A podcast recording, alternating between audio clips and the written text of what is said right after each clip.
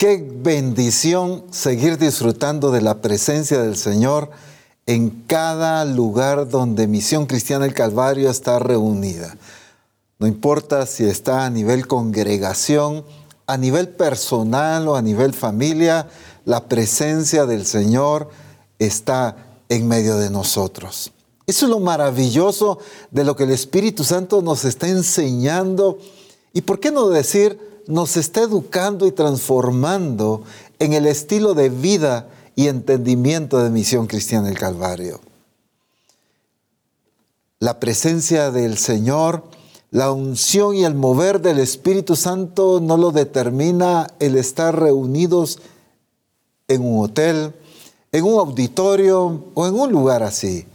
Sencillamente, Él envía su palabra y nos ministra a todos de una manera tan hermosa y tan gloriosa. Así que bendecimos y exaltamos el nombre del Señor por su presencia, porque entendemos con claridad que Él está hablando, Él está enseñando, nutriendo, está corrigiéndonos, pero también nos está ministrando con su palabra, por supuesto, pero con su Espíritu Santo. Sé que en cada uno de los diferentes lugares estamos disfrutando esa presencia del Señor y todos estamos sumergidos en el mover de lo que el Espíritu Santo está haciendo en toda misión cristiana del Calvario. Gracias a Dios por cada congregación, como ya lo hemos dicho, por todos los diferentes recursos y medios de comunicación que se están utilizando, como las radios, como las diferentes páginas, sea de Facebook o de YouTube, donde se retransmite eh, esta señal. En fin, hay tanto recurso que se está utilizando. Les bendecimos y declaramos la gloria del Señor sobre cada uno de ustedes. Antes de comenzar la enseñanza hoy, quiero recordarles que después de esta eh, enseñanza, esta conferencia, estaremos ministrando la cena del Señor.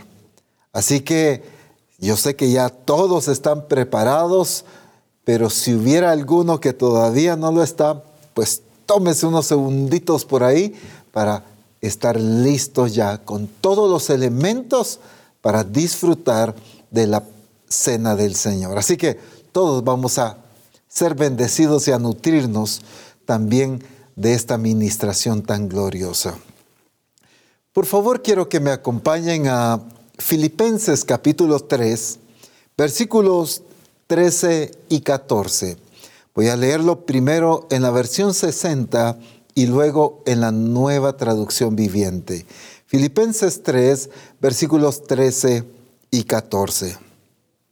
Hermanos, yo mismo no pretendo haberlo ya alcanzado, pero una cosa hago, olvidando ciertamente lo que queda atrás y extendiéndome a lo que está delante, prosigo a la meta al premio del supremo llamamiento de Dios en Cristo Jesús.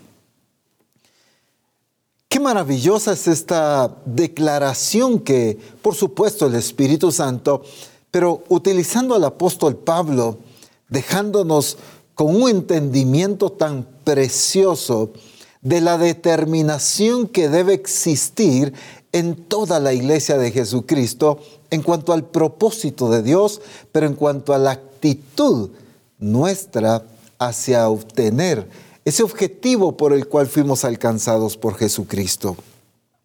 Me encanta mucho porque dice, yo mismo no pretendo haberlo ya alcanzado, pero una cosa hago, una cosa hago, una cosa hago. No hago un montón de cosas. No hago lo que sea. Y como diríamos comúnmente, lo que caiga.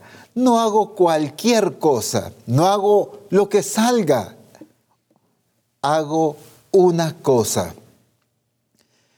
Es que tenemos que entender que mientras más claro tenemos el objetivo y la visión y el propósito de Dios en nuestras vidas, tendremos claridad en las cosas que debemos conocer y ejecutar. No hay diversidad de opciones, hay un camino. No hay diversidad de propósitos y objetivos en la vida en el reino de Dios, sino solamente uno. El problema es que en la vida cristiana seguimos viendo una vida llena de opciones. Como me encanta cuando en una ocasión Jesús le dice a sus discípulos, ¿ustedes también quieren irse? Después de que una gran multitud, cuando Jesús habla que Él es el pan de vida, eh, muchos vuelven atrás y dejan de seguir a Jesús. Pero en esa ocasión Pedro le dice, ¿a quién iremos si solo tú tienes palabras de vida eterna? Solo tú. Tú tienes palabras de vida eterna. Qué declaración tan poderosa, porque Pedro había llegado a un entendimiento en que en su vida no habían opciones, sino la única opción se llamaba Jesucristo. El problema en la vida cristiana es que seguimos viendo opciones, servir al Señor y hacer estas otras cosas. Tengo este objetivo, tengo esta otra meta, tengo esto, tengo lo otro y también servir al Señor. Recuerdo que en una ocasión encontramos en una actividad una agenda ahí olvidada y pues por buscar el nombre, porque no tenía ni siquiera un nombre a quién le pertenecía, y teníamos que devolverla y buscando encontramos un listado que decía listado de objetivos para este año. Primer objetivo, tal cosa. Segundo objetivo, este otro.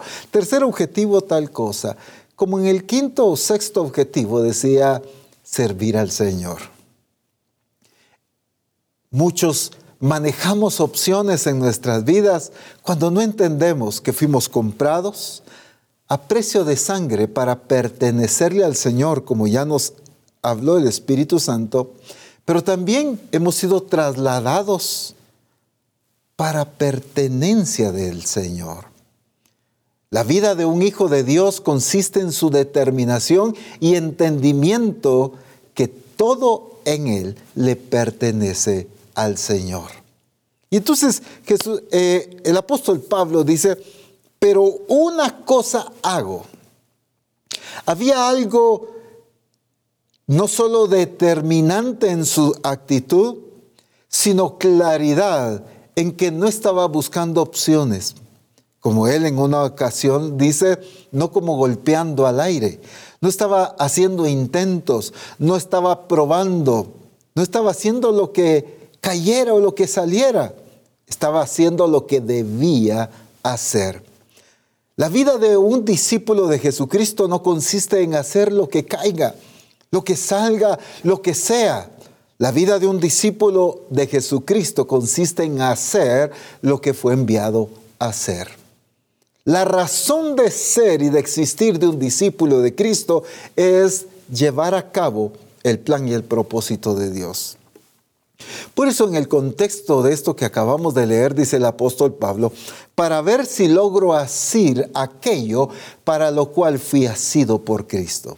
En otras traducciones dice, para ver si logro alcanzar aquello para lo cual fui alcanzado por Cristo. Porque entendía que fue alcanzado por Jesucristo con un propósito. Y entonces la determinación de él era alcanzar ese propósito. La vida cristiana no consiste en opciones. La única opción, el único camino, el único objetivo se llama Jesucristo. Esa es la razón de ser de un hijo de Dios. Pero por favor veámoslo en la nueva traducción viviente. Quiero resaltar otros puntos importantes aquí. No, amados hermanos, no lo he logrado, pero preste atención a esta expresión que dice aquí, pero me concentro únicamente en esto. Olvido el pasado y fijo la mirada en lo que tengo por delante. Y así avanzo hasta llegar al final de la carrera para recibir el premio celestial al cual Dios nos llama por medio de Cristo Jesús. Rápidamente Préstele atención a estas palabras que vuelvo a enfatizar ahí en esta porción. Número uno, me concentro únicamente en esto. Miren la determinación. Prestémosle atención a esa determinación, a ese entendimiento de la actitud y del enfoque que debía tener él en su vida delante del Señor. Me concentro únicamente en esto. ¿No es cierto que una de las cosas que como cuesta es concentrarse en una cosa específica? Quizá a muchos les pasa que dicen, bueno, vamos a orar y Padre, te doy gracias y de repente ya está pensando en otra cosa. No puede ni concentrarse en un objetivo específico. A veces pasa eso con las diferentes tareas o responsabilidades. Cuesta concentrarse en objetivos determinados. Pero él dice, me concentro únicamente. Concentrarse no es una cuestión eh, mental nada más, como a veces se se plantea. Concentro significa un enfoque donde no solo mente, también entendimiento, voluntad, fuerzas, acciones están apuntando a un objetivo específico. Me concentro únicamente en esto. Ahora, ¿en qué se estaba concentrando él? En primer lugar, dice, olvido el pasado. Prestémosle atención un momento a esta expresión. Olvido el pasado. En la versión 60 dice, olvidando ciertamente lo que queda atrás. Una de las cosas que limita el crecimiento en la vida espiritual es el quedarse estancado con la vida pasada. Siempre menciono este ejemplo ¿Ha notado usted que las personas ya de avanzada edad regularmente se sientan a platicar con la familia, amigos o con quien sea, y lo único que platican es de los recuerdos que tuvieron, de lo que hacían eh, quizá de jóvenes, cuando se casaron, cuando emprendieron aquella empresa. Cuentan todas las historias de hace 20, 30, 50, 60 años atrás. Pero ya no hay nada nuevo, porque su vida está enfocada o concentrada en lo que vivieron antes. Ya el Señor nos habló anteriormente de este punto también. Cristianos que viven enfatizando nada más aquella acción que tuvieron delante del Señor aquel tiempo de ayuno que tuvieron hace cinco siete años atrás, aquel tiempo donde se apartaron a encontrarse con el Señor hace tres años. Eh, aquella vez cuando servían al Señor, cuando iban a predicar, cuando estaban involucrados, cuando leían las escrituras. Todo es pasado muchas veces. Pero ¿qué pasa? El apóstol Pablo y tenemos que entender la realidad de la vivencia que él tenía. Era un hombre que había desarrollado un ministerio muy fuerte, muy grande. Era utilizado por el Señor de una manera tan maravillosa. Le había sido revelado el plan secreto. El conocimiento y el entendimiento del diseño de Dios era tan profundo y tan extenso. Sin embargo, él dice, olvidando lo que queda atrás. ¿Qué dice? En otras palabras, o si lo dijéramos en la versión Ronald Valera del 2022, pudiéramos decir, no me quedo conforme con lo que ya viví, sino apunto a alcanzar lo que aún me falta por alcanzar. Estoy diciendo en mis propias palabras. Lo que el apóstol Pablo está diciendo no es que era un inconforme con lo que había obtenido. Jamás está diciendo eso. Si en alguien notamos una vida de agradecimiento al Señor, es en Él. Y así debemos ser, disfrutar lo que hemos recibido, agradecer al Señor por lo que nos ha dado, por las experiencias, la madurez y el crecimiento que nos ha permitido disfrutar. Eso es bueno, lo malo es que eso mismo nos haga conformarnos en un estancamiento espiritual. ¿No ha notado que hay personas dentro de las iglesias que llevan X cantidad de años y siguen actuando de la misma manera, involucrados en el servicio al Señor de la misma manera o ni siquiera involucrados. Aquellos discípulos que llevan 5, 10 años en la congregación, un año incluso, y no se involucran más, no sirven a Dios, siguen con las mismas actitudes. ¿Qué está pasando? Porque se quedan estancados. Una de las grandes situaciones que la iglesia está viviendo es estancamiento. Y no hay peor cosa que provoque el estancamiento que el conformismo. Me conformo a lo que ya tengo. ¿Para qué más? Si esto es suficiente. En una ocasión, un discípulo le dijo a un pastor, pastor, salgámonos de este templo, mire, ya no caben los hermanos. Y la respuesta del pastor en esa ocasión fue, ¿para qué más? Si con lo que tenemos es suficiente. Lamentablemente esa iglesia empezó, en lugar de seguir creciendo, a irse los hermanos.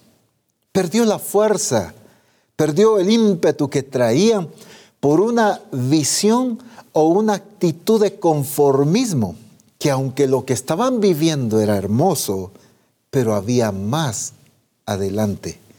Habían más cosas que lograr y obtener de parte de Dios.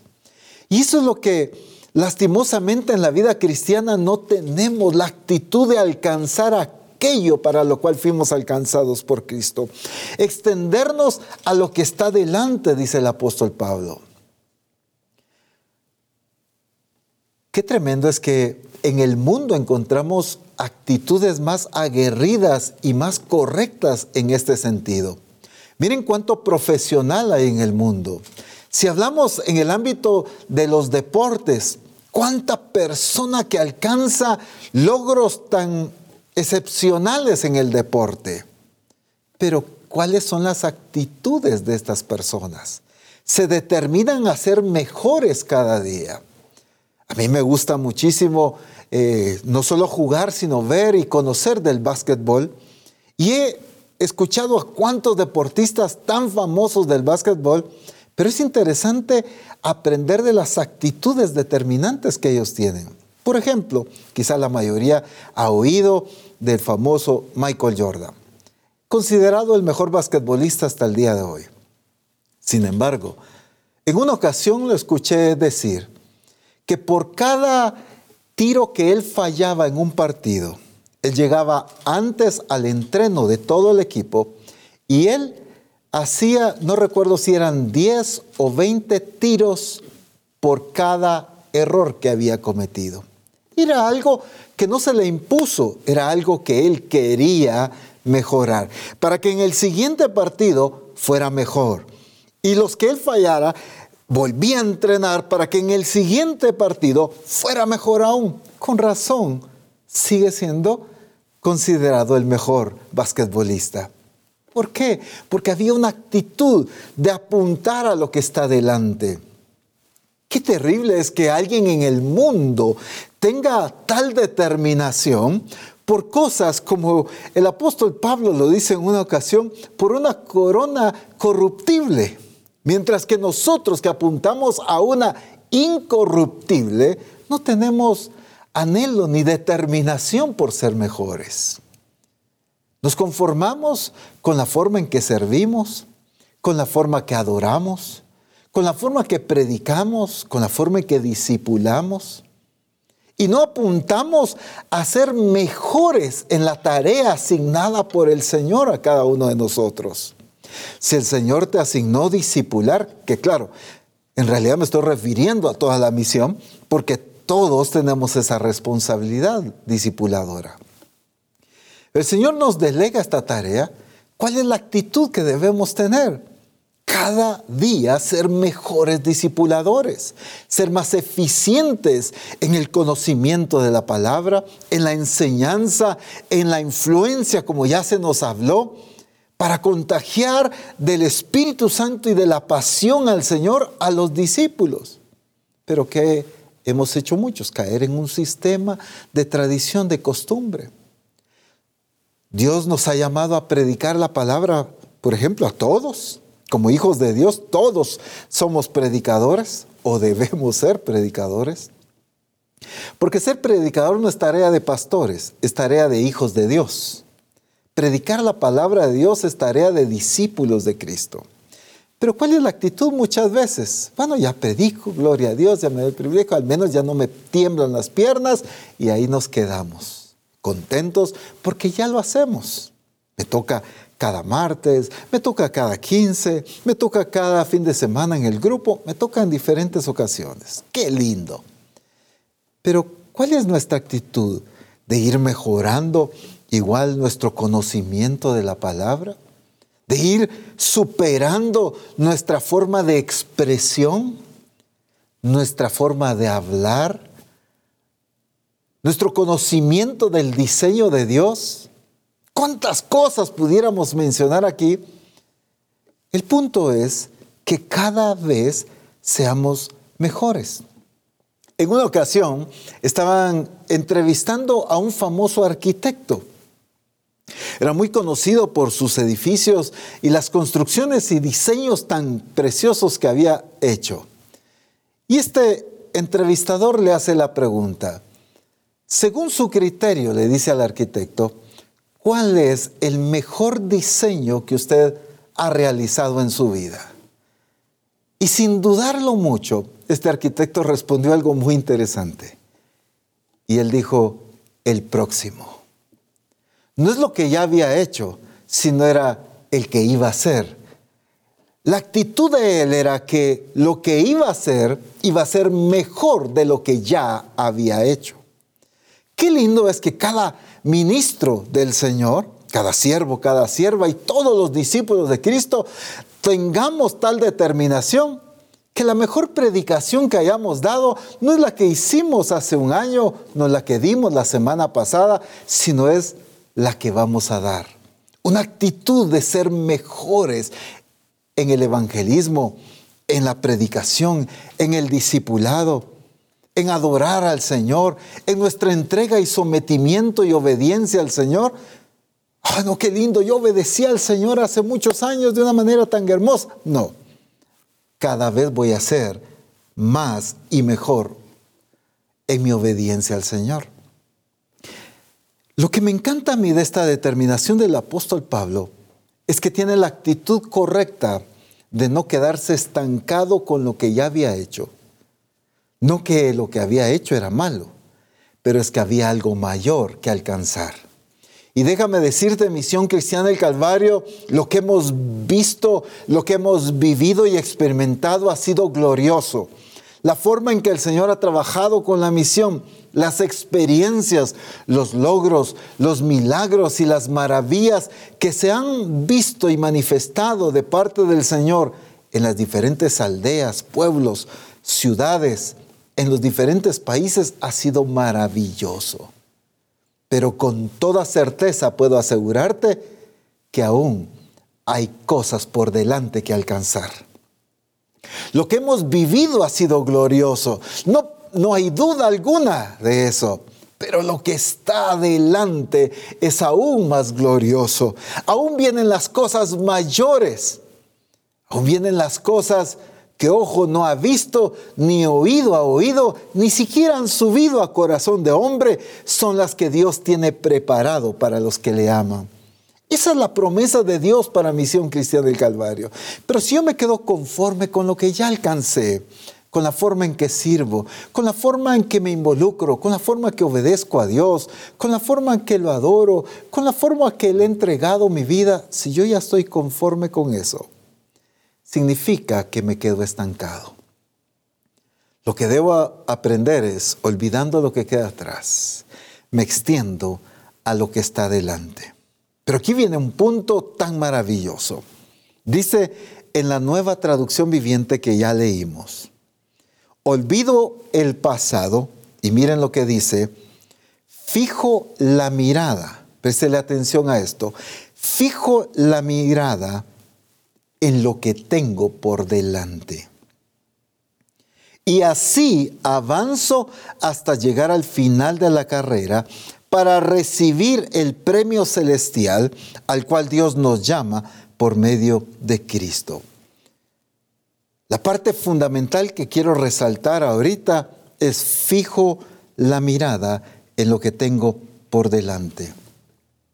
Una actitud no solo de determinación, sino de atención, pero ¿dónde estaba puesta su mirada? Fijo mi mirada en lo que tengo por delante.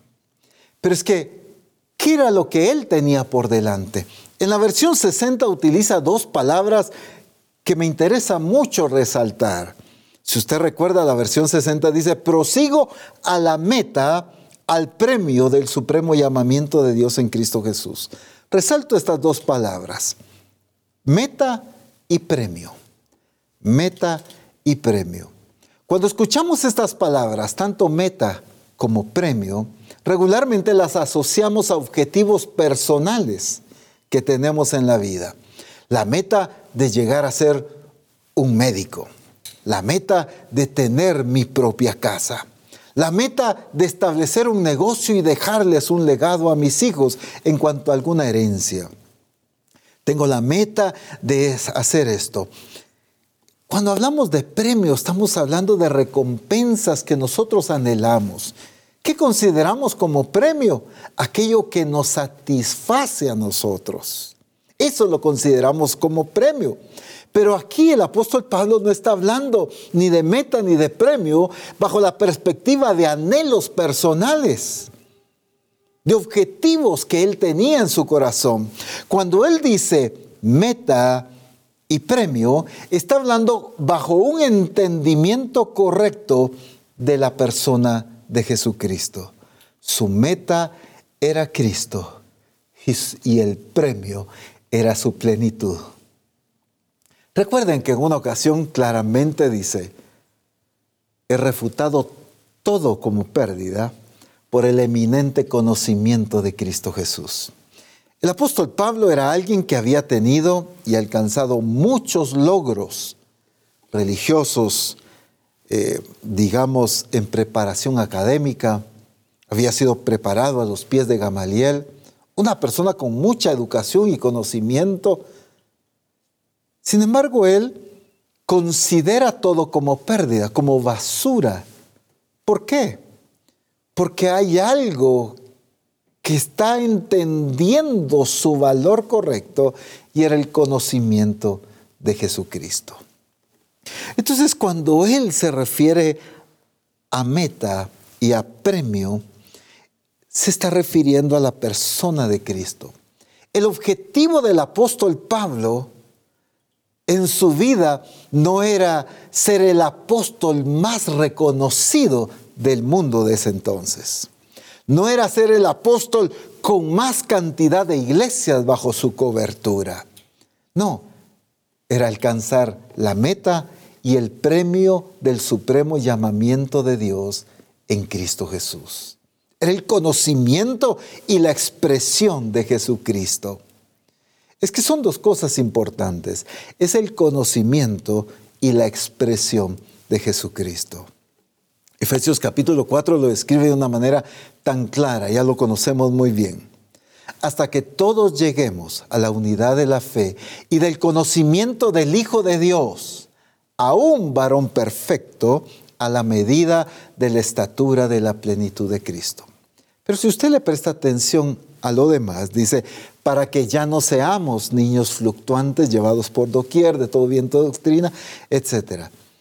En primer lugar, está hablando de esa plenitud de Jesucristo, pero también se refiere a la expresión y a la vida en esa plenitud. Ya se nos ha corregido tanto el visualizar, el alcanzar la plenitud de Cristo como la meta en que ahí estuvo todo y ahí se termina todo.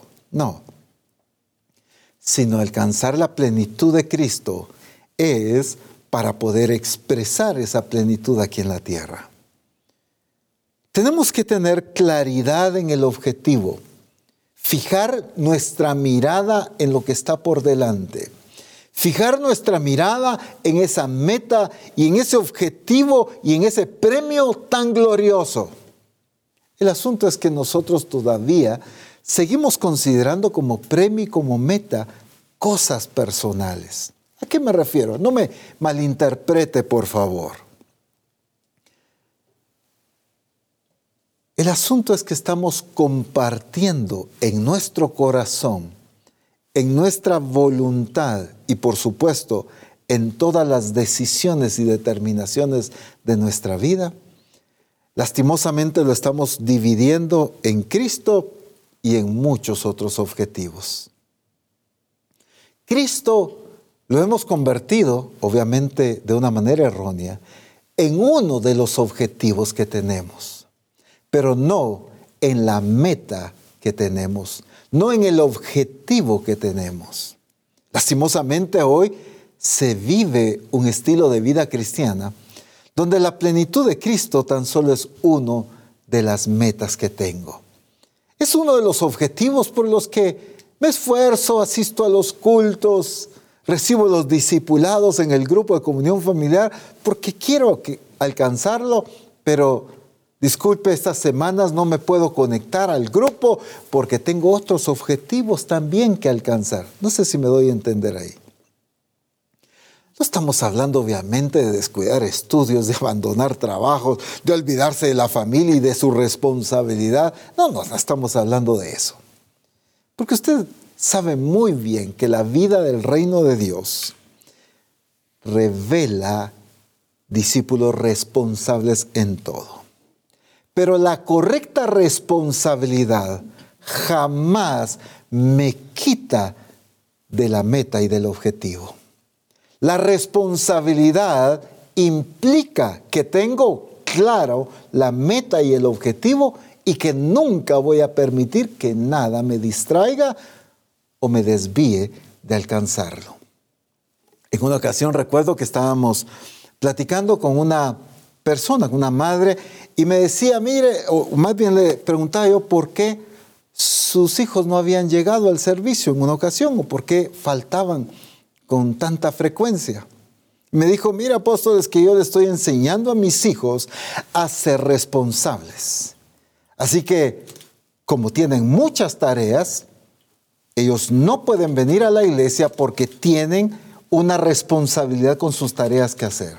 Ok, le dije O sea que usted le está enseñando a ser responsables con el estudio e irresponsables con Dios, le dije.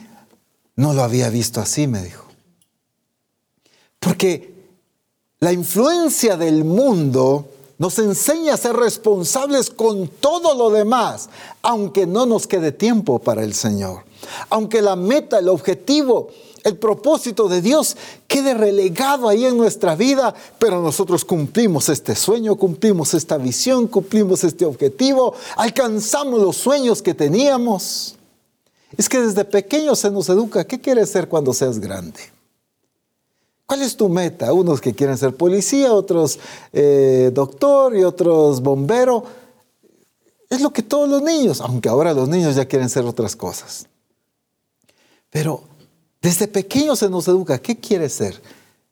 La sociedad, el sistema está enfocado en influenciar a todo mundo con sus objetivos y con sus metas, al punto que el mismo sistema está diseñado para hacer sentir mal al que no está de acuerdo al sistema, al que no vive de acuerdo al sistema. Ese está mal. Y los cristianos hasta se sienten mal. Ay, es que como yo no bailo, eh, me da pena decir que soy cristiano. Porque no bailo, porque no voy a la fiesta, porque no hago lo mismo que mis amigos. ¿Cómo es eso? cuando a los que les debería de dar vergüenza es a todos aquellos que hacen cosas que desagradan a Dios. Todo el estilo de vida contrario a la palabra de Dios es lo que debería de dar vergüenza. Pero hoy al cristiano le da vergüenza servir y dedicar su vida al Señor. Porque el sistema del mundo está diseñado para influenciar al punto de hacer sentir mal y desenfocado al que no vive y actúa como el sistema lo establece.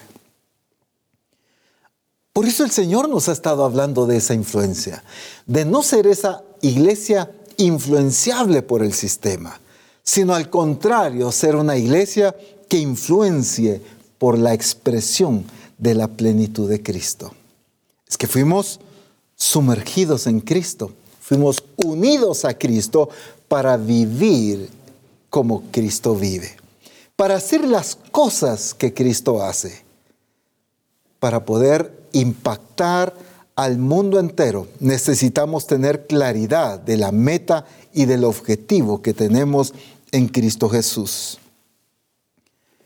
Quien no tiene claro el objetivo, cualquier cosa que haga va a estar bien. En varias ocasiones lo hemos dicho de esta manera. Quien no sabe para dónde va, cualquier bus lo lleva. Y muchas veces la iglesia vive de esa manera. Por no tener claridad en el objetivo, entonces cualquier actividad está bien, cualquier estilo de vida está bien. Pero mientras más claro tienes el objetivo, más determinado eres en escoger lo que es correcto y en dejar de hacer lo que es incorrecto. Es que miren qué tremendo. Y, lo menciono porque, ¿cómo es que el mundo tiene más entendimiento en ciertos puntos así que la misma iglesia? ¿Cómo es que, volvamos al ejemplo de los deportistas, ¿Cómo es que un deportista se dedica a su deporte? Usted no ve a un famoso futbolista dedicado o trabajando en un club de fútbol, pero también en un equipo de básquetbol, involucrado en un equipo de béisbol y también de fútbol americano. Usted no lo ve, no, se dedican a un deporte, esa es su vida comen literalmente ese deporte, entrenan ese deporte, conocen, estudian ese deporte. Lo demás podrá ser un hobby. De repente se van un día con algunos amigos a jugar golf, pero fue una distracción. Pero su vida entera está enfocada en un solo deporte. Usted no ve a un deportista exitoso haciendo y compitiendo en todos los deportes. Lo ve enfocado en un solo deporte.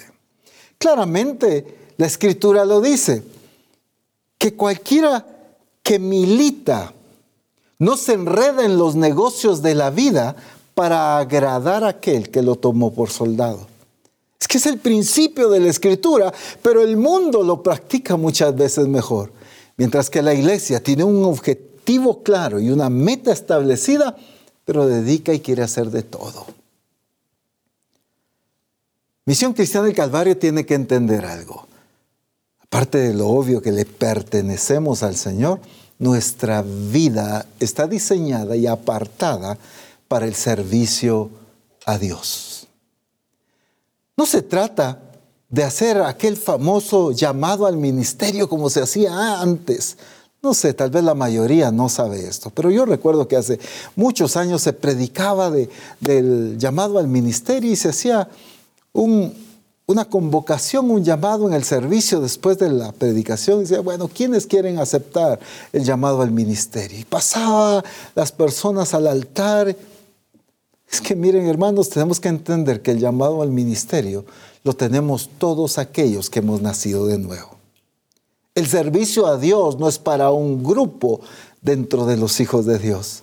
El servicio a Dios es para todo aquel nacido de nuevo para todo aquel redimido por Jesucristo, porque su vida le pertenece. Lo rescató del pecado para hacerlo siervo de Dios. Así que cuando hablamos de una determinación, tenemos que entender que mientras mayor claridad haya en la meta y en el objetivo, más eficientes seremos en vivir determinados y esforzándonos, como dice el apóstol Pablo, me extiendo a lo que está delante. Acciones determinantes para alcanzar el objetivo establecido por Dios. No fue una meta que el apóstol Pablo se propuso alcanzar, sino fue la meta establecida por el Señor en la persona de Jesucristo. No se trata de que en la vida cristiana alcancemos nuestras metas, sino alcancemos el objetivo del Padre en Cristo Jesús. Porque en Cristo estamos completos. Todo lo que necesitamos en nuestra vida está en la persona de Jesucristo. De Cristo estáis completos. Y el pasaje que hemos mencionado tanto de Efesios dice que Él lo llena todo. Él es la plenitud, hablando del cuerpo, que es la plenitud de Cristo. Pero entendamos que la iglesia, que es el cuerpo de Cristo, solamente puede encontrar eh, o sentirse o estar completa en la persona de Cristo. No puede estar completa alcanzando sus objetivos, sino alcanzando la persona de Cristo. Jesús menciona algo muy interesante, o más bien cuando se refiere a Jesús la escritura, dice, por el gozo puesto delante de él, sufrió la cruz, menospreciando el oprobio. ¿Quién considera la vergüenza, la humillación, el castigo como algo sin importancia? Si es a lo que hoy todo mundo le teme. Lo que menos quiere el ser humano es ser avergonzado y mucho menos ser maltratado. Pero ¿por qué Jesús lo consideró en poco? No porque fuera un masoquista, sino porque tenía fija su mirada en el objetivo. Era tan claro lo que él entendía de lo que el Padre haría, no solo en él, sino en todo ser humano, que esto lo consideró en poco por el gozo puesto delante de él, sufrió la cruz, menospreciando el oprobio. Qué interesante porque en Cristo encontramos esa determinación y esa claridad. Pero ¿cuál fue el resultado? Si usted recuerda, Filipenses capítulo 2, a partir del verso 5, va a encontrar una serie de actitudes en Jesús que la iglesia debe imitar, debe hacer.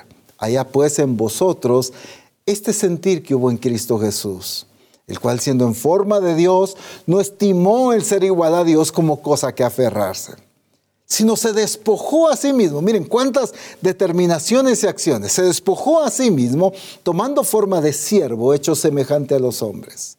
Y estando en la condición de hombre, se humilló a sí mismo, haciéndose obediente hasta la muerte y muerte de cruz. Ok, ya vimos determinaciones y acciones de Cristo. Pero la parte que quiero resaltar es, por lo cual Dios le exaltó hasta lo sumo y le dio un nombre que es sobre todo nombre, para que en el nombre de Jesús se doble toda rodilla de los que están en los cielos y en la tierra, y toda lengua confiese que Jesucristo es el Señor. Es que Jesús tenía claro lo que el Padre haría. Jesús tenía claro el objetivo y la obra del Padre el propósito y el plan del Padre.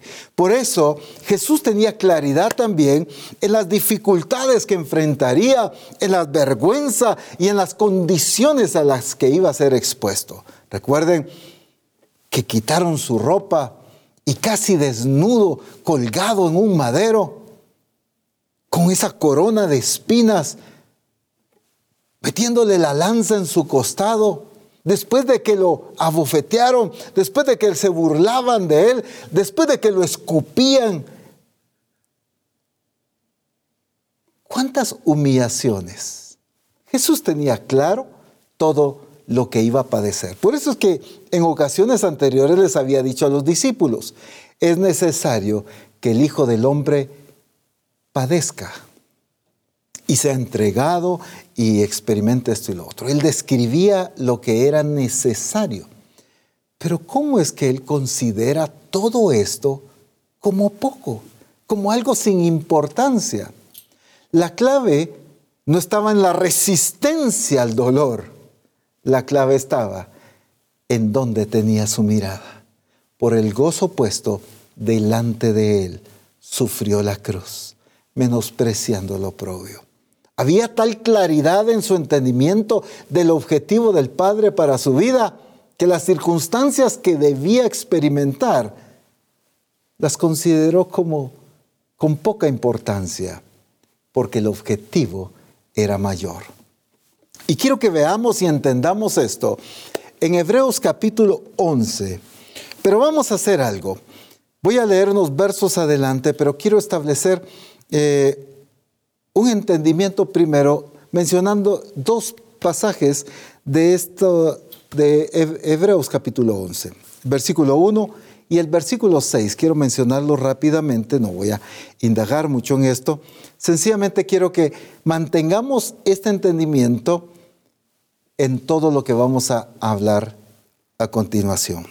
En primer lugar, Hebreos 11.1 dice así, es pues la fe la certeza de lo que se espera, la convicción de lo que no se ve. Esta es una descripción o entendimiento muy claro acerca de la fe, pero no es todo el significado de la fe, que quede claro. Porque la fe es mucho más extensa y si encontramos o si escudriñamos las escrituras nos daremos cuenta que hay más explicación acerca de lo que es fe. Pero aquí el escritor de Hebreos está apuntando un objetivo claro por los ejemplos que van a poner. Todos los ejemplos de fe que menciona él tienen que ver con este entendimiento. Es pues la fe la certeza de lo que se espera, la convicción de lo que no se ve. Mantenga ese entendimiento en su corazón. Ahora, el verso 6 dice, pero sin fe es imposible agradar a Dios, porque es necesario que el que se acerca a Dios crea que le hay y que es galardonador de los que le buscan. Preste atención a esta última expresión, y que es galardonador de los que le buscan. ¿Cómo es Dios? Dios es galardonador de los que le buscan. Dios es experto en recompensar. Dios es maravilloso para recompensar a los que le buscan. Y entonces, tengamos estos dos principios en nuestra mente y corazón para todo lo que vamos a ver. Ok, vamos más adelante, siempre en Hebreos capítulo 11, por favor. Versículos 24 y 26. Nuevamente lo voy a leer en la 60 y luego en otras traducciones. En la versión 60 dice, por la fe Moisés, hecho ya grande, rehusó llamarse hijo de la hija de Faraón, escogiendo antes ser maltratado con el pueblo de Dios que gozar de los deleites temporales del pecado, teniendo por mayores riquezas el vituperio de Cristo que los tesoros de los egipcios, porque tenía puesta la mirada en el galardón.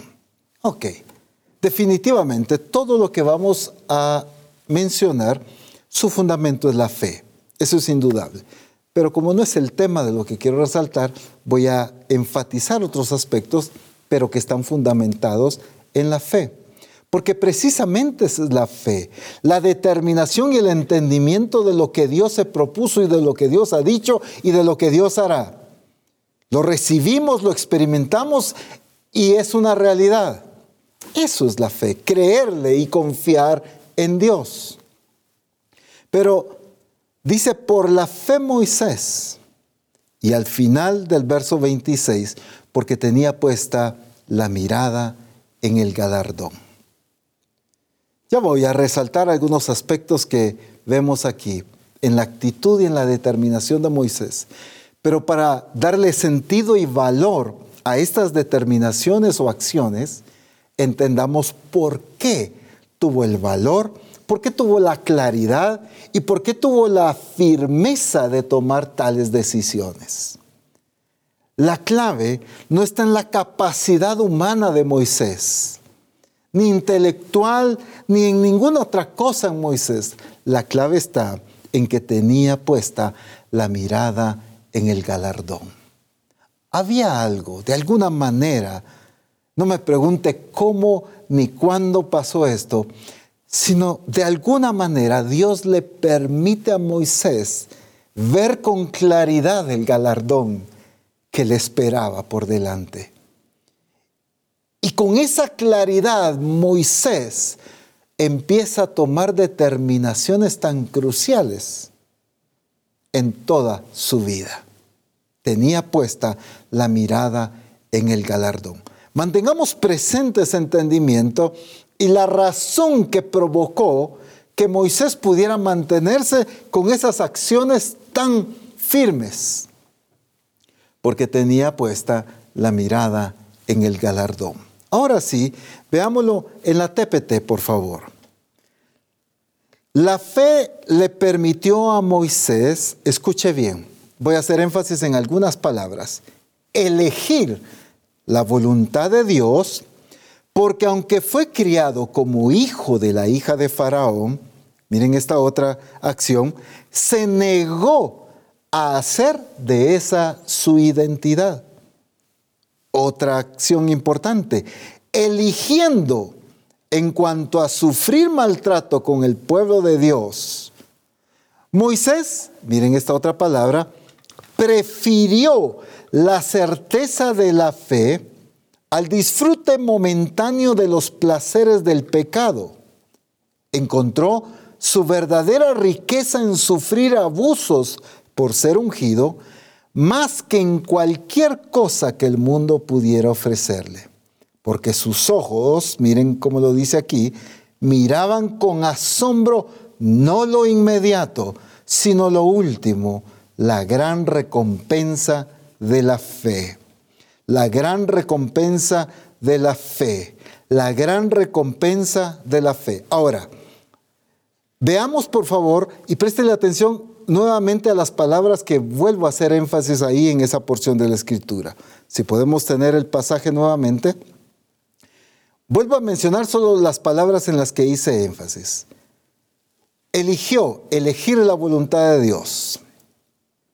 Se negó hacer de esa su identidad. Eligiendo, en cambio, sufrir maltrato, eligió. Adelante dice Moisés, prefirió,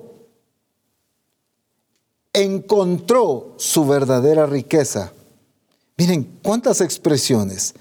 Eligió, se negó, eligiendo, prefirió. Ahora, ¿De qué estamos hablando en la vida de Moisés? ¿Qué es lo que pasó con él? Claramente, y vamos más adelante a leer otro pasaje aún más claro todavía, en algunos detalles, Moisés, todos sabemos que fue criado por la hija de Faraón. Entonces, ¿qué pasa en la vida de Moisés? Hablemos lo de una perspectiva humana. ¿Qué pasó en él? Con todos los recursos de el reino en ese entonces, con todo a su alcance en cuanto a beneficios económicos, de alimento, de educación, porque Moisés dice la escritura que fue preparado en toda la ciencia y el conocimiento de los egipcios.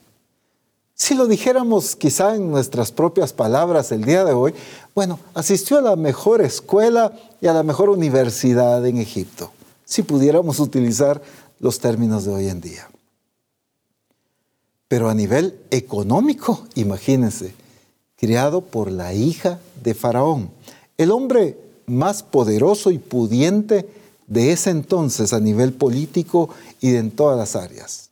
Egipto era un país muy poderoso y Faraón era el gobernante, por lo tanto la riqueza para él no era un problema, para su hija tampoco, y tampoco para Moisés. Los recursos económicos no eran un problema para Moisés. Imagínense la comida que disfrutaba en cada tiempo. No sé si era desayuno, almuerzo y cena, pero lo cierto es que comía muy bien. Comía en el palacio, comía la comida real. Estaba siendo bien educado, hablando desde una perspectiva humana. Estaba siendo bien educado, o sea, al alcance de los mejores recursos que había en ese país, bien alimentado. Imagínense la casa de Moisés, ¿dónde pudiera vivir? No vivía así refugiado en algún lugar ahí, no, él vivía en el palacio. Sin embargo, Moisés se encuentra en un momento donde tiene que tomar decisiones y determinaciones. En primer lugar, dice que se negó a hacer de esa su identidad. ¿Cuál? Hijo de la hija de Faraón. Se negó. ¿Qué determinación tan fuerte? ¿Qué sigue diciendo? Bueno, eligió ser maltratado o sufrir maltrato con el pueblo de Dios en lugar de disfrutar los placeres temporales del mundo, dicen varias traducciones. ¿Quién escoge el sufrimiento en lugar de la comodidad? Bueno, ya vimos que Jesús claramente lo hizo. Pero ¿quién escoge si lo vemos desde una perspectiva muy humana, dijéramos, ¿quién en su juicio cabal va a preferir ser maltratado que gozar de todas las comodidades y recursos que tiene a su alcance? Fíjense que pasa algo interesante en Moisés.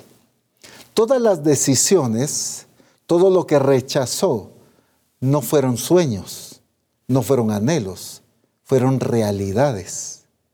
Él no soñaba con un día vivir en el palacio. Él no soñaba con un día tener los recursos. No, él ya los tenía. Así que no estaba abandonando sueños, estaba hablando su diario vivir. Estaba rehusando el privilegio para ellos de ser llamado hijo de la hija de Faraón. Eh, eh, enfocando en que para ellos, definitivamente dentro del pueblo egipcio, era un privilegio ser llamado hijo de la hija de Faraón.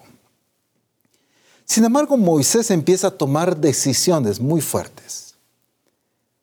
Humanamente, políticamente, socialmente, el ser llamado hijo de la hija de Faraón era un honor. Lo posicionaba a él en el ámbito social y económico en una esfera muy alta. Él podía tener influencia, educación, recursos, dinero.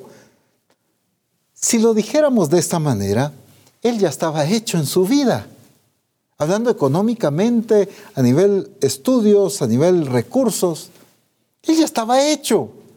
Tenía todo lo que la mayoría de personas en Egipto hubiera deseado. Quizá había más gente poderosa, pero no sé si al nivel de lo que Moisés tenía a su alcance. Y entonces viene Moisés y se niega a que su identidad fuera a ser llamado hijo de la hija de Faraón. Y entonces empieza a elegir él sufrir maltrato con el pueblo de Dios. Moisés prefirió, dice, la certeza de la fe al disfrute momentáneo de los placeres del pecado. Y encontró su riqueza en sufrir abusos por ser ungido. Es que ¿quién tiene ese entendimiento? Bajo el sistema del mundo, bajo el entendimiento del mundo, esto suena absurdo. Estoy especificando que bajo la perspectiva del mundo. Suena absurdo que alguien desprecie privilegios, posiciones, recursos, que alguien no los valore como los valora todo mundo por el propósito de Dios. ¿Quién está dispuesto a abandonar esos recursos y esos beneficios por hacer lo que Dios lo envía a hacer? Humanamente eso puede sonar absurdo. En la mentalidad de un hijo de Dios dentro del reino de Dios, eso es lo natural de un hijo de Dios. Porque entiende el verdadero valor de dedicar su vida al servicio del Señor. Por eso es que Cristo lo expresó de una manera tan natural. Padre, si es posible, pasa de mí esta copa, pero no se haga tu voluntad. No se haga mi voluntad, perdón, sea hecha tu voluntad. ¿Qué es lo que está diciendo? Una determinación tan clara en que no era lo que anhelaba, no eran las opciones que Satanás le puso delante Cuando dice, todos estos reinos te daré si postrado me adorares. Pensemos algo tan absurdo. Si Jesús hubiera aceptado esto, que claro que no, y por eso dije absurdo, si Jesús hubiera aceptado esto, se hubiera evitado la vergüenza, se hubiera evitado el sufrimiento en la cruz, el ser desangrado, el ser humillado, el ser bofeteado, el ser, bueno, cuántas cosas Jesús se hubiera evitado. Pero es que Él no estaba buscando los deleites temporales. Él estaba buscando y apuntando hacia el objetivo, al llamado del Padre, al objetivo del Padre, al plan del Padre para su vida. Él estaba apuntando a que el Padre fuera glorificado, a que su plan y su propósito fuera cumplido. Y entonces Él tiene tan clara la meta, pero también tiene tan claro el galardón que le iba a recibir. Es que fue exaltado hasta lo sumo y se le dio un nombre que sobre todo nombre. Miren qué maravilloso. Ah, con razón a Jesús no le costó rechazar una propuesta que quizá a cualquier empresario le hubiera sonado fascinante. Aquí está todo, mira, no tienes que hacer esfuerzo, aquí está el alcance, ahorita te entrego todo. ¿Qué empresario no quiere obtener todas las cosas así? ¿Qué ser humano no quiere obtener todas las cosas sin esfuerzo? Si ese es el sueño de todo ser humano, tener todo sin esfuerzo alguno. Sin embargo, a Jesús no le costó tomar una decisión así, pero ¿qué lo ayudó? Es que era Cristo, es que aquí, allá. No, es que tenía claro el objetivo. Mientras más claro tengo el objetivo, más fácil se me hace tomar las determinaciones y decisiones correctas en mi vida. Cuando yo no sé qué hacer, cuando no entiendo, cuando no sé qué decidir, cuando no sé qué escoger, es porque no tengo claro el objetivo. Si pusiéramos un ejemplo y hablamos de un eh, niño o un joven, eh, hemos conocido y sin duda alguna usted ha conocido jóvenes o niños que tienen tan claro ya lo que quieren ser de grandes. Se preparan, se dedican, se esfuerzan, estudian, se eh, profundizan en lo que sueñan un día lograr. Y a veces desde muy jóvenes ya son exitosos en muchas áreas, porque ese fue su sueño y dedicaron su vida a eso. Sin embargo, también hay otras personas que pueden llegar a una edad adulta y nunca encuentran éxito en nada. En la vida hicieron de todo, probaron de todo, intentaron de todo y lastimosamente fracasaron en todo. ¿Cuál fue la diferencia? Alguien puede decir las oportunidades. Alguien puede decir los recursos, la familia, la posición. Pero en realidad la diferencia fue la claridad de objetivo. Mientras más claro tiene el objetivo una persona, más preciso se vuelve en la toma de sus decisiones. No se distrae en otras cosas, sino se enfoca en lo que fue llamado a hacer. Por eso es que el que milita no se enreda en los negocios de la vida, no se distrae con otras cosas, sino entiende cuál es su llamado porque su objetivo es agradar a aquel que lo tomó por soldado. Pero mientras menos claridad hay en la meta, en el premio, en el objetivo que tenemos por delante, entonces aquí es donde viene el fracaso. No importa si me congrego, no importa si escudriño la escritura, no importa si, si falto al grupo, no importa si oigo o no escucho el Congreso, no importa si hago esto o lo otro, porque no hay claridad. Y entonces después el problema es que decimos, ay no, a ellos tan privilegiados, el Señor cómo los llamó, cómo los escogió a fulano y a su... ¿Cómo quisiera que Dios me hubiera escogido a mí? Como quisiera que Dios me hubiera tomado en cuenta, como tomó en cuenta fulano de tal. ¿Cuál fue la diferencia? La diferencia fue la claridad en el objetivo. Porque mientras más claro tenemos el objetivo, mejores decisiones vamos a tomar y mejores determinaciones haremos para alcanzar ese objetivo. Cuando hay confusión, cuando la meta, el sueño está nublado, entonces hay confusión en las decisiones. Un día tomamos una, otro día tomamos otra. Jesús nunca tuvo confusión, siempre fue acertado en todas sus acciones y en todas las decisiones que tomó, porque tenía claridad en el objetivo. ¿Por qué Moisés, viviendo en la riqueza, viviendo rodeado de recursos, bien posicionado, sin embargo, pudo negarse a que fuera su identidad ser hijo de la hija de Faraón? pudo escoger con determinación el sufrimiento en lugar de la comodidad. La clave no estaba en el carácter necesariamente de Moisés. La clave está en esa parte final. Porque sus ojos miraban con asombro no lo inmediato, sino lo último, la gran recompensa de la fe. Y como lo dice en la versión 60, porque tenía puesta la mirada en el galardón. Por eso es que a Moisés no le fue difícil tomar esas decisiones. Leámoslo en la versión Message, por favor, porque ahí quiero resaltar nuevamente algunos de estos puntos que los encontramos aún más claros, estas situaciones y estas acciones de Moisés. Por la fe Moisés cuando creció, rehusó los privilegios de la casa real egipcia. Miren, aquí lo dice más claro todavía. Rehusó los privilegios de la casa real egipcia. Esta, palabra es crucial y la vamos a resaltar al final. Escogió una vida dura con el pueblo de Dios en lugar de una vida suave y oportunista de pecado con los opresores.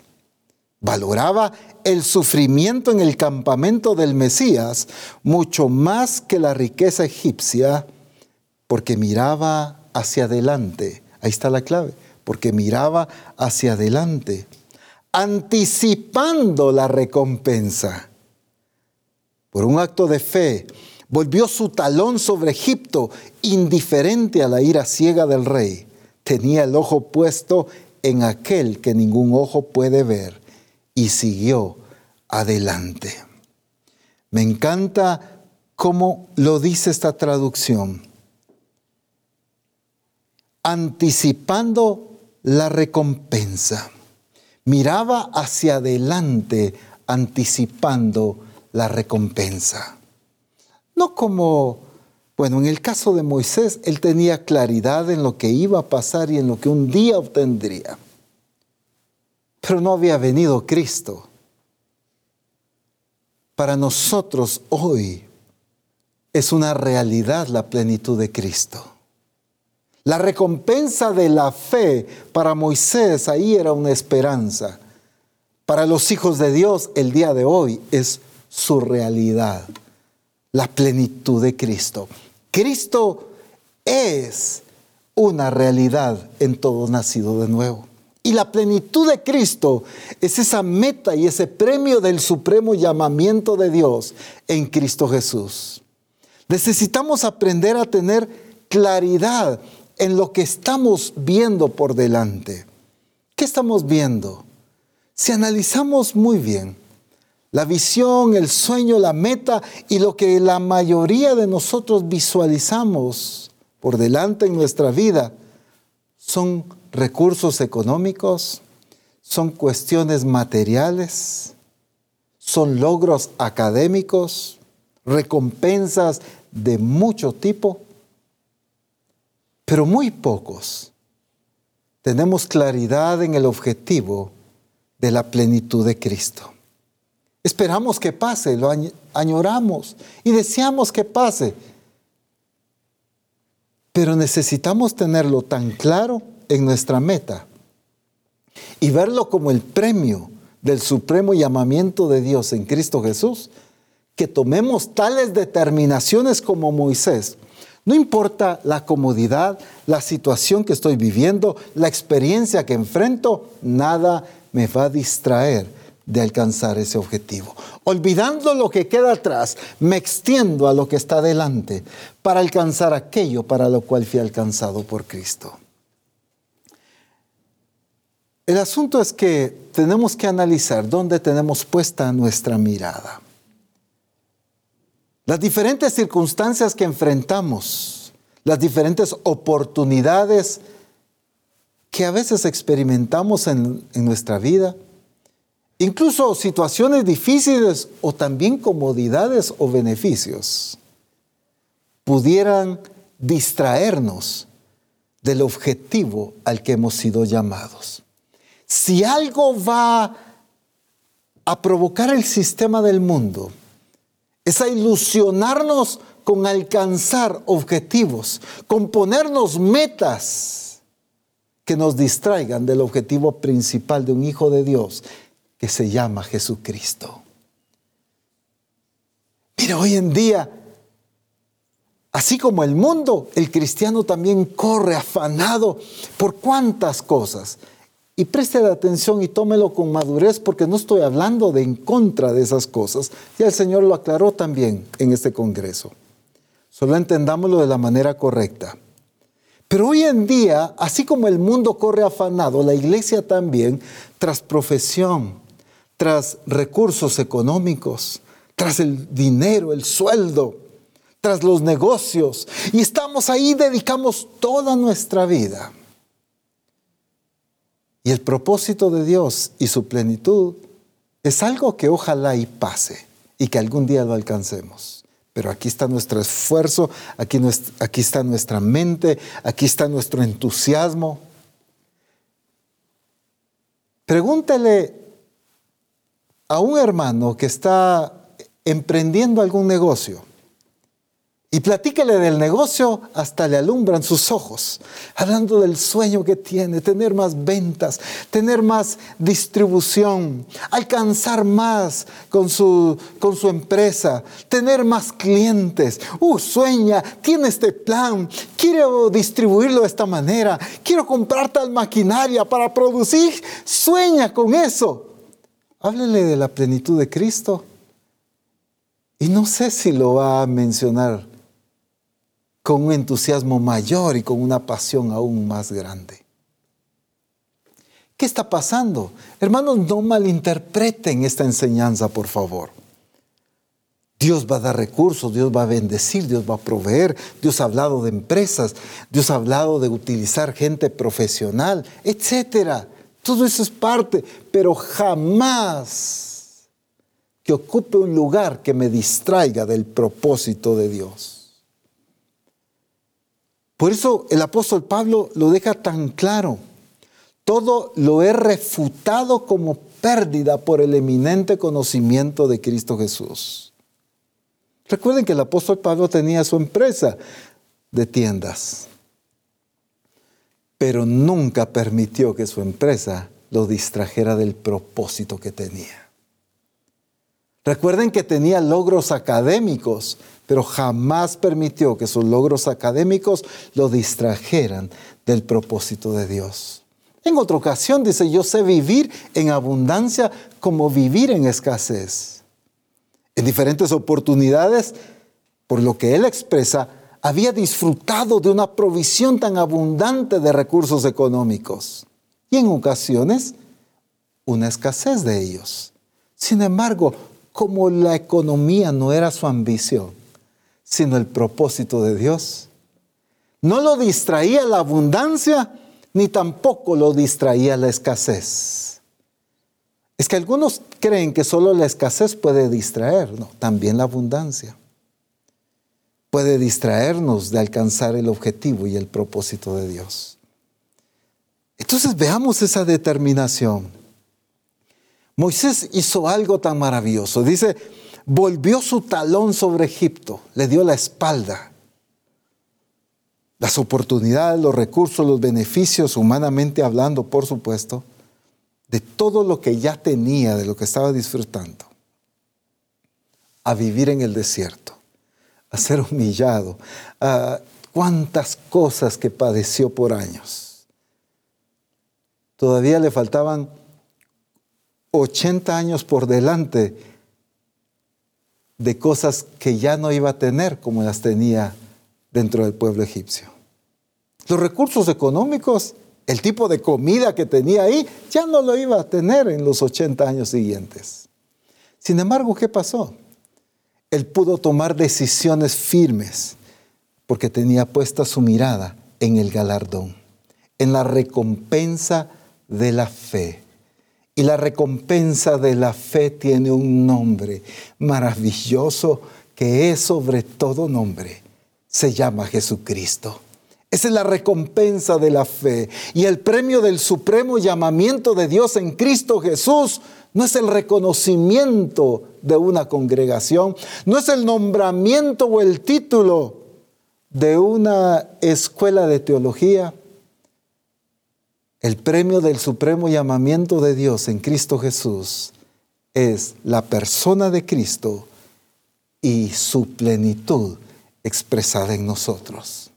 Es que recuerden que a los que llamó, los escogió para qué objetivo, qué estaba apuntando el Señor, para que fuesen hechos conformes a la imagen de su Hijo.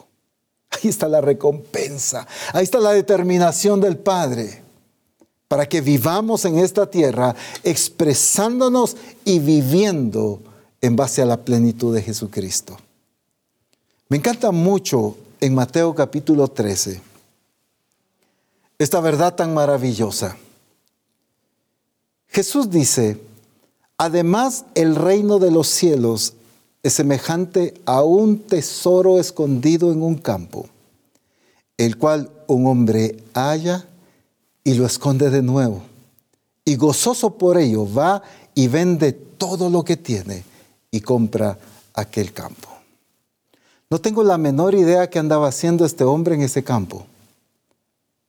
Lo cierto es que de alguna u otra manera descubrió un tesoro ahí. Fue muy astuto. En lugar de contárselo a todo el mundo, lo escondió y fue y vendió todas sus posesiones. Si eran herencia o eran logros que por años le había costado, no sé. Lo cierto es que todo lo que poseía lo vendió. Posiblemente quizá casa, eh, muebles, yo no sé qué tanto vendió, quizá terreno, pero lo que tenía definitivamente tenía que tener un valor para él, un valor de esfuerzo, de logro, sentimental, yo no sé, pero tenía que tener un valor económico, no digamos. Pero ¿por qué a él se le hizo fácil deshacerse de sus posesiones? porque era determinante obtener el premio que había encontrado. Ese tesoro que había descubierto era importante obtenerlo. Miren lo que ha pasado en Misión Cristiana del Calvario. El Señor ha estado mostrando y revelando su corazón y dando toda esa plenitud de Cristo a través de su palabra, mostrando ese diseño de Dios. La palabra de Dios ha sido tan maravillosa y tan gloriosa para nosotros por años. Pero ¿cuánto hemos estado dispuestos a dejar, a renunciar por obtener lo que se nos ha revelado? Qué importante es que en Misión Cristiana del Calvario nos levantemos con tal determinación que estemos dispuestos a renunciar y abandonar cualquier otra cosa por obtener lo que nos ha sido revelado, el premio del supremo llamamiento de Dios en Cristo Jesús. Su plenitud es ese premio. La meta se llama Jesucristo, pero eso no es alcanzar una posición, sino una expresión diaria en nuestra vida. Pero se necesita tener claridad en ese objetivo para estar dispuestos a renunciar, a negarnos, a abandonar, a escoger, que es la parte crucial. Moisés supo escoger. Interesante cómo se utiliza esta palabra, escogió. Escogió el ser maltratado. Escogió abandonar estos recursos. Escogió ese galardón que estaba por delante. Renunció a los privilegios que tenía, a los recursos. Todo fue decisión, escogió. Jesús también escogió. Escogió esa meta que el Padre tenía, aunque tuviera que atravesar la cruz y la muerte para obtenerlo. Es cierto, escogió la cruz, se utiliza mucho este término, pero en realidad escogió al Padre, escogió al Padre y por obtener todo el beneficio del Padre, tenía que atravesar la muerte y la cruz, pues lo escogió. En una ocasión está Jesús en la casa de Marta y María. ya sabemos, Marta estaba afanada sirviendo. Jesús le dice algo tan importante. María escogió la mejor parte.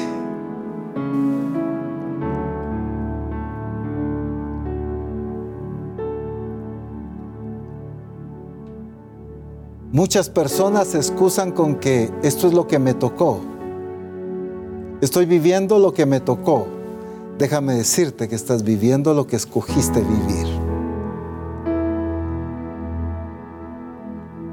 El matrimonio no es lo que te tocó, es lo que escogiste en el matrimonio.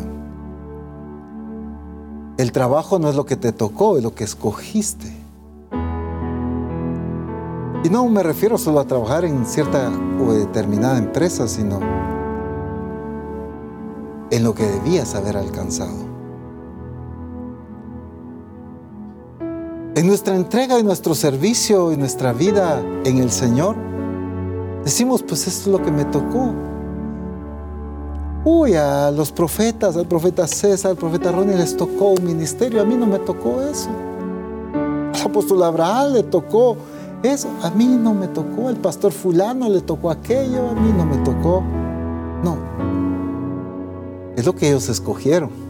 Escogieron dejar y abandonar todo por dedicar su vida al Señor. Es que es un escogimiento.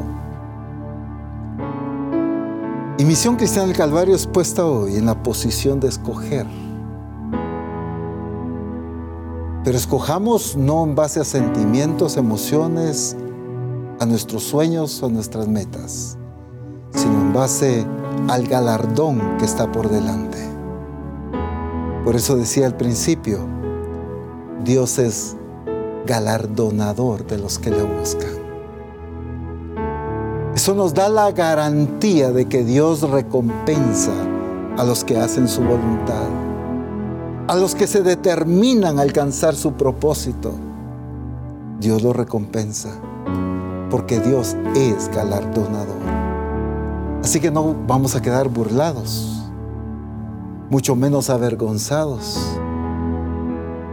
porque Él es galardonador. Lo que necesitamos es escoger correctamente. Muchos de nosotros, bueno, a toda la misión se nos ha revelado ese tesoro escondido, Cristo. La revelación de Cristo ha venido sobre nosotros. Y miramos a Cristo, pero miramos los logros, las metas, los recursos, las cosas que tenemos y no hemos estado dispuestos a renunciar a eso.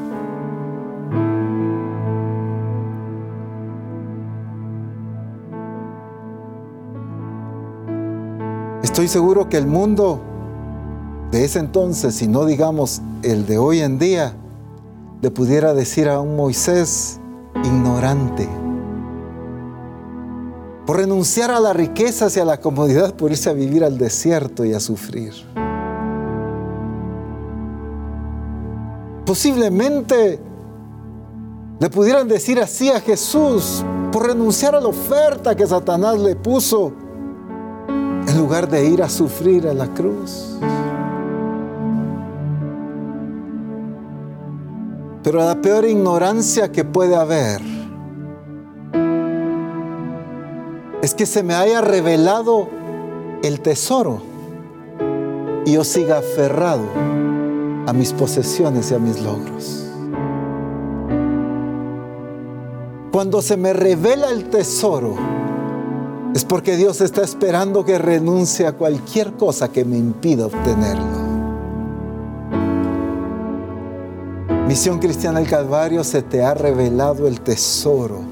Por años, el Señor, por medio de su Espíritu Santo, nos ha estado revelando ese tesoro. La persona de Cristo, su plan, su diseño, su carácter, su plenitud. Sin embargo, todavía seguimos viviendo de la misma manera, aferrados a costumbres, a tradiciones, a religiosidades.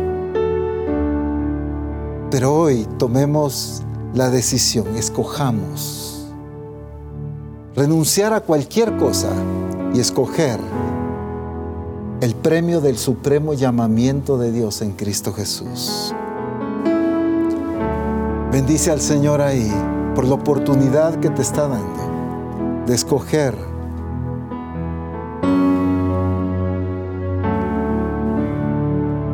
mi hermano y mi hermana. Ya no vivas en esta tierra como que fueras eterno en esta tierra. Porque la vida en esta tierra es pasajera. Pero las determinaciones que tomas en esta vida pasajera tienen repercusiones eternas. Ya no vivas como que eres eterno. Después le sirvo, después lo hago. No, tus decisiones deben ser cuando Dios te habla. Determinaciones firmes y cruciales de dedicar nuestra vida entera a la voluntad y al propósito de Dios, a la meta y al premio. Olvidemos lo que queda atrás. Misión Cristiana del Calvario ha sido glorioso y ha sido maravilloso, pero fijemos nuestra mirada en lo que está adelante, en lo que aún el Padre tiene para nosotros siervo y sierva de Dios. Algunos creen que están en el final de su etapa ministerial. Déjame decirte, cambia tu manera de pensar ahora. Renuncia a esa mentalidad. Porque aún por delante hay mucho trabajo por hacer. Lo mejor del ministerio que Dios te ha dado no es lo que viviste hace años lo mejor del ministerio que Dios te ha dado está por delante. Así que olvídate de lo que queda atrás y extiéndete a lo que está delante para alcanzar lo que Dios planificó para tu vida. No importa cuántos años tengas en el ministerio, no importa qué trayectoria hayas tenido en tu servicio a Dios, no importa en cuántas iglesias hayas pastoreado, lo mejor no es lo que ya viviste. Lo mejor es lo que vamos a vivir. Así que levántate en el nombre de Jesús y toma posesión de lo que fue prometido de lo que está delante, pero hay que sacudirnos la comodidad, hay que sacudirnos la religiosidad, hay que sacudirnos la negligencia, hay que sacudirnos muchas cosas y escoger la mejor parte la meta y el premio del supremo llamamiento de Dios en Cristo Jesús.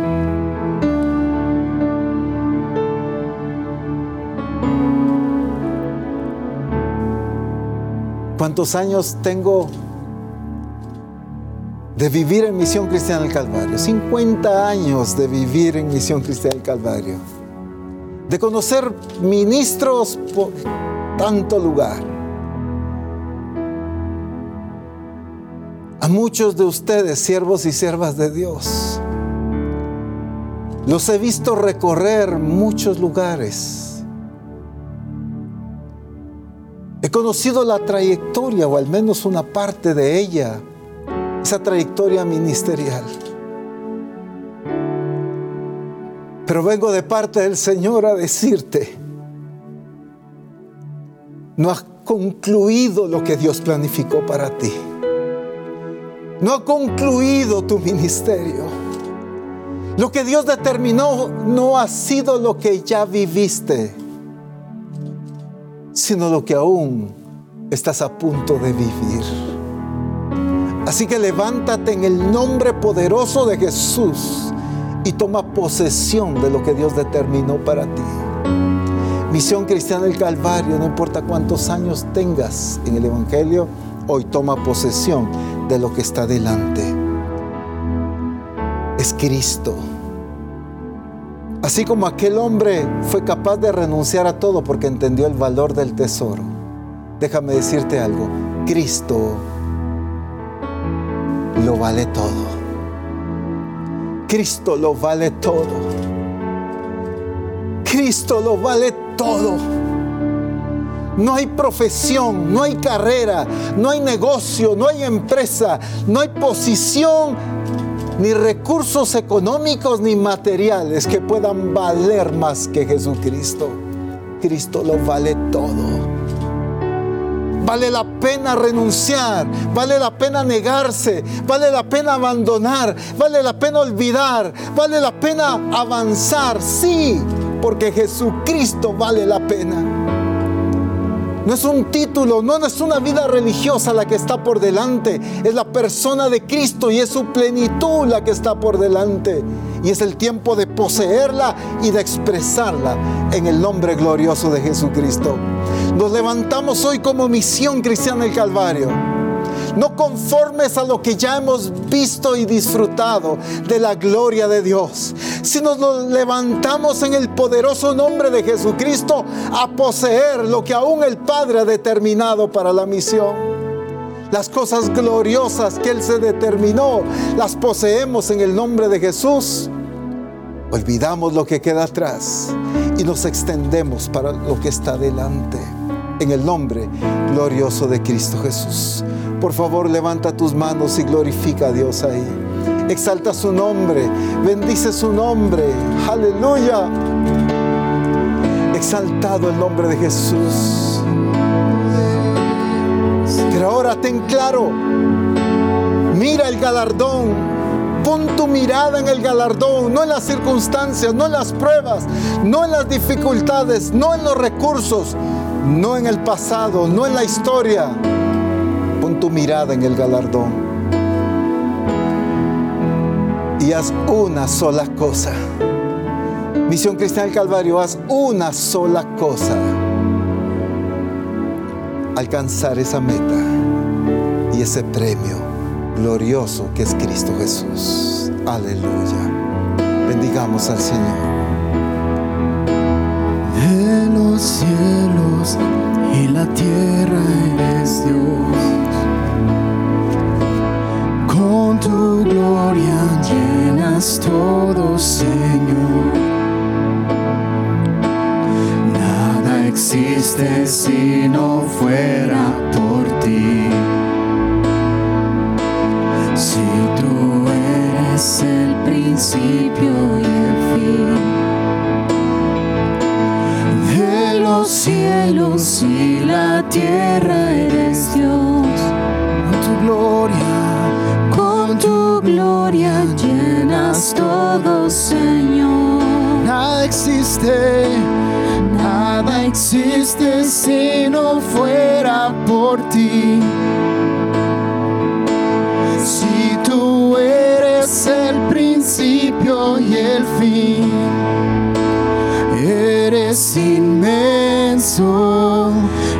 Insuperable, que llena todo, en todo Señor, en ti se origina el universo entero, todo fue creado para darte adoración.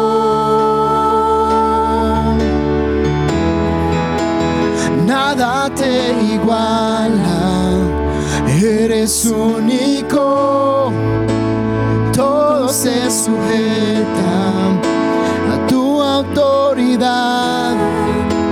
Tú dominas todo, majestuoso rey, tu fuerza inquebrantable.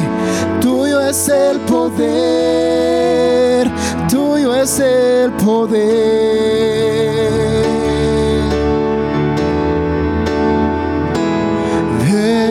cielos